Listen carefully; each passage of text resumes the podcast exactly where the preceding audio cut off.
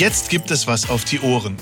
Willkommen bei Sound to Marketing, dem Podcast über Audio Marketing. Lass uns in einem Podcast über den Podcast sprechen. Denn genau das ist das heutige Thema. Der Podcast ist mittlerweile aus dem Audio-Marketing nicht mehr wegzudenken. Die Gründe dafür sind überraschend einfach. Zusätzlich ist das Podcasten an sich eigentlich auch überraschend einfach. Darum widmen wir die nächsten Folgen jetzt dem Podcasting. Kleiner Fun Fact am Rande. Jeder hält Apple für den Erfinder des Podcasts. Das ist aber nicht ganz richtig. Das Format an sich gab es bereits ab dem Jahr 2000. Damals hieß es noch Audio-Blogging. 2004 diente der iPod als Namensgeber für das Kofferwort, das sich also aus iPod und Broadcast zusammensetzt. Gleich darauf, im Jahr 2005, stieg dann Apple mit ein und machte durch iTunes den Podcast direkt zum Massenmedium. So viel zum Ursprung. Was genau ist dieser Podcast und wie funktioniert er? Wie ich gerade schon erwähnt habe, ist das Wort Podcast ein Kofferwort aus den Begriffen iPod und Broadcast. Und genau das beschreibt es eigentlich sehr gut. Broadcast bedeutet Rundfunk und in diesem Segment möchte der Podcast mitmischen.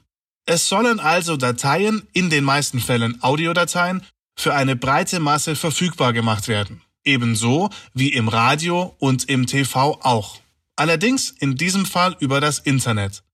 Broadcast steht für Sendung, Übertragung und Rundfunk. Nur in diesem Fall kann sich der Hörer ganz genau aussuchen, was er hören möchte.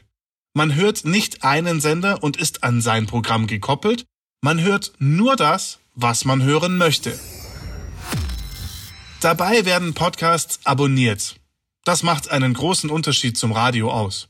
Wenn ich im Radio etwas Neues starten möchte, dann muss ich eine ordentliche Marketingkampagne planen, damit die Leute mitbekommen, dass ich gerade mein Programm um 15 Uhr geändert habe. Wenn ich bei meinem Podcast etwas ändere, zum Beispiel eine außerplanmäßige Spezialepisode, dann bekommt das der Abonnent per Push-Nachricht direkt auf seinem Smartphone mit. Ein Podcast wird über einen sogenannten RSS-Feed, das steht für Rich Site Summary, verteilt. Das ist im Endeffekt das gleiche wie ein Newsletter, nur im Audioformat. Einen Newsletter bekommt man ja auch automatisch, wenn man ihn abonniert hat. So muss man sich um nichts mehr kümmern und ist immer mit den Inhalten versorgt, die einen persönlich auch interessieren. Und genau da liegt der Grund, warum der Podcast mittlerweile in einen guten Marketingmix gehört. Als Podcaster nistet man sich auf dem privaten Smartphone des Hörers ein. Das Smartphone trägt man immer bei sich, also hat der Hörer deinen Podcast immer dabei. Zusätzlich muss der Hörer nichts lesen und kann nebenbei joggen, pendeln, bügeln oder den Rasen mähen. Und gleichzeitig hat der Hörer deinen Inhalt selbst ausgewählt.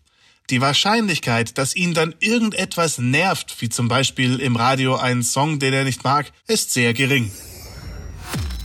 Firmen steigen momentan der Reihe nach in die Podcast-Welt ein. Der Markt boomt. Und das macht Sinn. Man ist näher an seinen Kunden, kann an treue Podcast-Hörer weitere Angebote richten und mit dem gesamten Kanal die Kundenbindung und das eigene Standing bei den Kunden deutlich erhöhen. Klingt alles zu schön, um wahr zu sein, aber du hast noch nie etwas aufgenommen oder was mit Podcast zu tun gehabt? Das ist das Schöne an der Sache.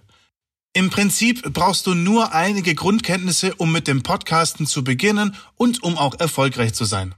Ich möchte dir die wichtigsten Schritte auf den Weg geben. Von Null zum Podcaster auf Apple Podcast, Spotify und Co.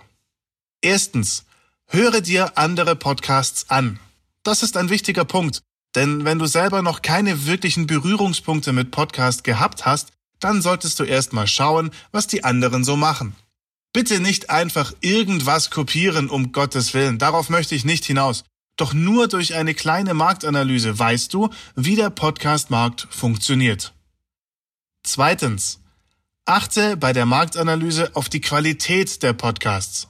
Ich bin ein Verfechter von guter Qualität, auch bei Podcasts. Es kann nicht sein, dass ein Radiosender oder ein TV-Sender immer perfekt klingen muss, eine miese Aufnahme und ein schlechter Klang bei einem Podcast aber einfach hingenommen wird. Wer im Rundfunk mitspielen will, und das wollen wir ja, der sollte auch Qualität liefern. Wenn ein Podcast schlecht klingt, dann nimm ihn sofort als Negativbeispiel. Denn das kannst du besser, das weiß ich, das werde ich dir in einer der kommenden Folgen beibringen. Drittens. Schreibe deine Folgen auf. Das mache ich auch. Ich spreche hier nicht einfach frei raus. Ich habe mir Notizen gemacht, damit ich auch sicher nichts vergesse. Für den Anfang würde ich dir sogar raten, komplette Folgen zu schreiben. Dabei ist es wichtig, dass du so schreibst, wie du sprichst. Denn sonst wirst du schnell feststellen, dass Schriftdeutsch ganz anders ist als das gesprochene Wort. Viertens. Hole dir Freeware oder nutze kostenpflichtige Software, um deine aufgenommene Datei ein wenig nachzubearbeiten. Wenn das zu viel Hokuspokus für dich ist, dann helfe ich dir gerne weiter. Da finden wir eine gute Lösung. Aber ohne etwas Nachbearbeitung würde ich nicht online gehen. Fünftens. Um online zu gehen, benötigst du noch einen Podcast-Hoster. Das ist kein Ding. Davon gibt es online einige. Dabei musst du nur darauf achten, dass du über deinen Hoster an alle gängigen Plattformen kommst und dass die Statistiken ausreichend sind. Man will ja wissen, welche Folge am besten funktioniert hat und ob die Leute eher unterwegs oder zu Hause hören. Das gibt es in den billigen Paketen leider nicht.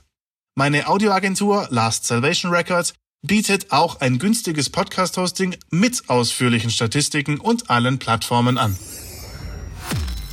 So, das wäre es eigentlich erstmal.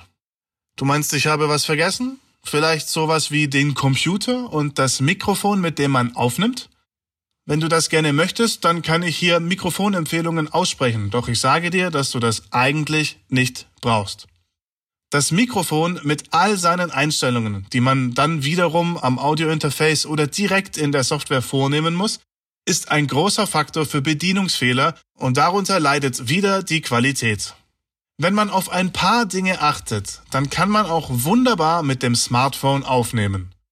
Ohne zusätzliches Mikrofon. Du glaubst mir nicht? Dann höre einfach mal hin, denn dieser Podcast wird seit der ersten Folge mit dem Smartphone aufgenommen. Wie genau ich das mache, erkläre ich in einer der nächsten Folgen ausführlich. Und das ist der Grund, warum ich sage, dass es eigentlich ganz einfach ist, Podcaster zu werden. Ganz ehrlich.